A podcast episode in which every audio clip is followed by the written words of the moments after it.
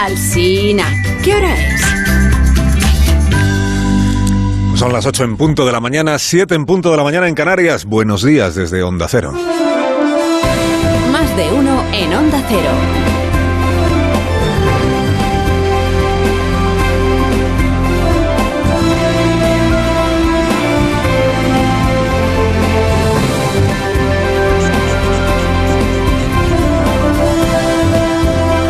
Están, bienvenidos a una nueva mañana de radio. Estamos en el segundo día de diciembre del año 2022. Igual es, es excesivo, pero había pensado que igual eh, deberíamos empezar esta hora eh, invitando al público que nos acompaña hoy aquí en, en Zaragoza a, a ponerse en pie y así honramos todos juntos el himno de Alemania. ¿no? Sería un poco... Eso es. Honremos el himno de Alemania aprendamos todos a decir esta mañana Vielen Dank y Love Deutschland, que significa muchas gracias y alabada sea, alabada sea Alemania. Y alabados sean los oyentes de Onda Zaragoza y bien hallados oyentes de Zaragoza porque somos nosotros el equipo visitante que venimos aquí agradecidos mucho a esta tierra, eh, la tierra aragonesa en la que tanto predicamento tiene este programa felizmente y tanto predicamento ya podemos ya, ya podemos dejar de escuchar el himno de Alemania igual porque estamos igual ahora debemos escuchar el himno de Aragón o el himno de, Onda Cero. Bueno, estamos muy felices de poder estrenar este, este puente con los oyentes de Onda Cero en Zaragoza. Es un puente mastodóntico este que tenemos por delante, como ya sabéis. Empieza hoy y es, es un puente tan largo que es como si aquí pusiéramos uno detrás de otro el puente de piedra, el puente de hierro, el puente de Almozara y el puente del tercer milenio. O sea, yo conozco gente que va a empalmar el domingo con el martes, el martes con el jueves y el jueves con el sábado y así tener una semana entera de libranza, el puente de la Inmaculada Constitución que nunca fue tan largo. Qué tiempos aquellos en los que los gobiernos de España se proponían, ¿os acordáis de aquello? Pegar los festivos siempre a un domingo para eliminar los puentes, para dinamitar los puentes. Decían, es que somos un país que libra demasiado, ¿no? La patronal no lo soporta, no sé qué. Acabar con los puentes, otra promesa que se llevó el viento, ¿no? Acabar con los puentes. Reducir los coches oficiales también se, se prometía mucho en otra época. Fusionar ayuntamientos. Hay que fusionar. Castigar con cárcel eh, la convocatoria de un referéndum ilegal. ¿no? Hay que tipificar el, la convocatoria, en, el, en, fin, despolitizar el poder judicial, cosas que en otros tiempos se prometían y que luego, bueno. Bueno, celebramos el comienzo del puente, celebramos el comienzo de la temporada de esquí, también hablaremos después de ello, y celebramos que España sigue en el Mundial de Qatar, a pesar de que anoche, vamos a recordarlo, la selección española se asomó al precipicio. Costa Rica, está, gol. España está fuera. Gol, gol, gol, gol de Costa Rica. Gol de Costa Rica. Ahora mismo España está fuera. Costa Rica 2, Alemania 1. Ojo a Japón que se va arriba. Están ensombreciéndose la noche. ¡Dos! Japón iba por delante de España.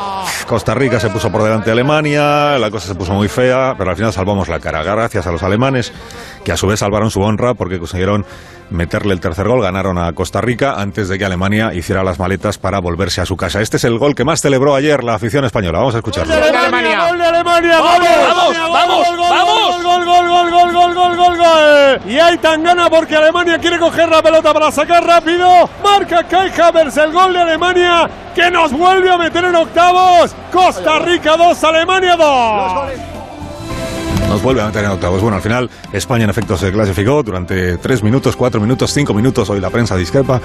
Estuvimos fuera del Mundial. Fíjate, solo hubo un español anoche, solo uno, que no se enteró de esta tragedia, ¿no? no se enteró de estos minutos de verdadera agonía. Ese español hace streaming y se llama Luis Enrique. ¿Hemos estado eliminados en algún momento? ¿Ah, sí? ¿Cuándo qué? Estuvo ganando Costa Rica 2-1, ¿veis? Pues fantástico. Pues yo no lo sabía, o sea, no me he enterado en ningún momento. Yo no estoy contento hoy porque me ha ganado Japón. Yo quiero que mi equipo dé su mejor versión y gane todos los partidos. Hemos estado eliminados tres minutos, pues imagínate, me hubiera dado un infarto. Le hubiera dado un infarto. Dice, menos mal que no me he enterado de lo que estaba pasando. Bueno, los japoneses, ahí tienes a los japoneses, primeros de grupo, ganaron a Alemania, ganaron a España, tiembla Croacia. Y a los españoles ya hemos contado que el martes que viene, Día de la Constitución, nos espera el duelo fronterizo, ¿no? A las 4 de la tarde, Marruecos, España. ¿Con quién va Sánchez? Es un poco la pregunta. El partido del pues, bueno, irá con España, digo yo. Pero seguro que le dolerá si finalmente eliminamos a, a, Marruecos, no por él, sino por el mejor amigo que se ha echado el presidente en el norte de África, que es el, el rey Mohamed. Que siempre puede escribirle otra carta en francés, diciéndole que siente muchísimo lo que ha ocurrido con la selección y lo que sea, y decirle bien jugado Mohamed y bien resuelto. bien resuelto el, el partido. Bueno, el, día empieza con la resaca futbolera, con el Ministerio del Interior otra vez en primer plano, esta vez no por lo de Melilla, que vamos a ver, por cierto, en qué acaba lo de Melilla, porque está por ver la Fiscalía qué es lo que decide en la investigación de la Fiscalía y la del Defensor del Pueblo. Digo, ya el Ministerio del Interior en primer plano, no por lo de Melilla, sino por esta, esta otra historia que empezó a contar ayer el, el Ministerio, que son los envíos, los sobres estos pirotécnicos, digamos, que alguien ha estado enviando ha estado o está, porque no se sabe si, ya todos los envíos han sido detectados o queda alguno más, como amenaza, se supone, o como castigo, o algo así, por el apoyo de España a Ucrania en la guerra con, Rusia. ¿no? son cartas bomba, como ayer explicó el Ministerio, sino cartas incendiarias. O sea, no, no explotan cuando se abren, sino que eh, arden. Ha ardido una de ellas en la Embajada de Ucrania, las otras se han hecho arder, también la de la empresa de Zaragoza, que recibió una de ellas, y hay una, una carta que es la más interesante. Carta, bueno, en realidad no lleva una carta dentro, es un, es un sobre con, cosa, con cosas dentro, con un sedal y un, un poco de pólvora. Eh, hay una carta que es la que se ha recibido, la que se ha interceptado en la base de Zaragoza, en la base de Torrejón, que es la que más eh, interesa a los investigadores porque estaba, se ha conseguido preservar. Esta sí ha conseguido ser neutralizada y por tanto, como no ha ardido, todo está tal como el que lo envió o quienes lo enviaron lo dejaron puesto y de ahí pueden salir muchas pistas. El Ministerio ayer consideró oportuno informar de estos envíos e informar también de las medidas de seguridad que han sido reforzadas en las embajadas, a la vez que el propio Ministerio llamaba a la tranquilidad y restaba entidad a esta amenaza. El Ministerio del Interior ordenó un incremento de las medidas de seguridad en torno a las delegaciones consulares presentes en nuestro país, así como a otros ámbitos que necesiten especial protección. Me gustaría añadirles un mensaje de tranquilidad. No creo que los hechos tengan entidad como para hablar de convocar a la mesa de valoración del nivel de, alerta terrorista. Esto lo dijo ayer el secretario de Estado de Seguridad, o sea, él mismo está diciendo no tiene una entidad suficiente como para hablar de elevar la, la alerta, pero eh, hay una denuncia presentada y una investigación que está en marcha en la Audiencia Nacional. Insisto, no se sabe quién o quiénes han enviado estos sobres, como todos son iguales, pues se da por hecho que el autor es siempre el mismo. Y dado quiénes son los destinatarios, eh, una embajada, la de Ucrania, otra embajada, la de Estados Unidos, la presidencia del gobierno, el Ministerio de Defensa, una empresa que fabrica armamentos, se da por hecho que quien las ha enviado, muy partidario de Ucrania, no es.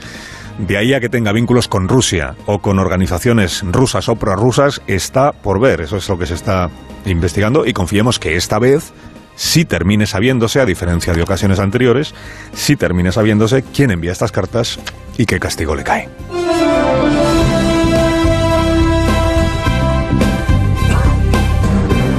Y por lo demás llegamos al viernes eh, con la tormenta que ha generado en el PSOE el presidente de esta comunidad autónoma, el presidente Lambán. Eh, la, la, tormenta que ha generado el presidente Lambán por decir abiertamente lo que piensa. Esto es lo que ha generado un, un, conflicto, digamos, decir lo que piensa. Ayer escuchamos en este programa unos cuantos pasajes de la intervención del miércoles pasado del presidente de la comunidad en unas jornadas en, en, las Cortes de Aragón, en la clausura de esas jornadas. Hoy tendremos ocasión de conversar con Lambán a las 9 de la mañana eh, sobre cuestiones diversas, los 40 años que cumple el estatuto, la situación que vive hoy esta tierra, las inversiones, la energía y las ventajas que ha traído el autogobierno, por ejemplo, a Aragón. ¿Qué mejor sitio que Aragón para hablar de raíces históricas, para hablar de personalidad propia? Alguna vez ya hemos explicado en, en este programa, eh, incluso en programas anteriores, eh, eh, ya hemos explicado pues por qué la Generalitat de Cataluña se llama así, mm, generalidad. ¿Por qué la Generalitat de la Comunidad Valenciana se llama así, generalidad? Y el origen está aquí en la Diputación del General. El General era el impuesto que eh, se cobraba en el Reino de Aragón, porque era un impuesto sobre la generalidad de los productos, sobre la generalidad de los productos, diríamos. Y de ahí viene la cosa. Todo, todo empezó aquí. Si es que es la cuna, la cuna de todo.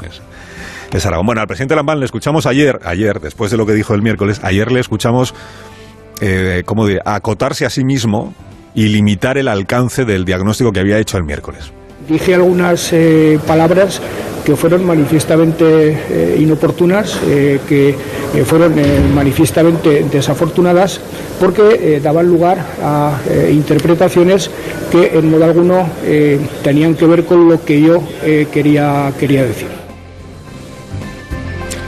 Interpretaciones. Bueno, dice palabras desafortunadas. Esto sí es una autocrítica. Luego le preguntaremos eh, hasta dónde llega la autocrítica, o sea, si, corrige o no corrige el diagnóstico que hizo el miércoles pasado. Lo, que más eco ha tenido en la prensa y desde luego en la sede socialista de Ferrari, en el Palacio de la Moncloa, es aquello de a España le habría ido mejor si Javier Fernández hubiera dirigido el PSOE. Entiéndase, si no lo hubiera dirigido quien lo dirige en el día de hoy. Bueno, sabemos que Ferraz, el Partido Socialista en la dirección nacional, da por buena, digamos, esta declaración que hizo ayer el presidente Lambán, esta matización o lo que, o lo que como se le quiera llamar, este control de daños. Eh, que entiendo en todo caso que no cambia, ya lo veremos luego, la opinión de Javier Lambán sobre la situación de España.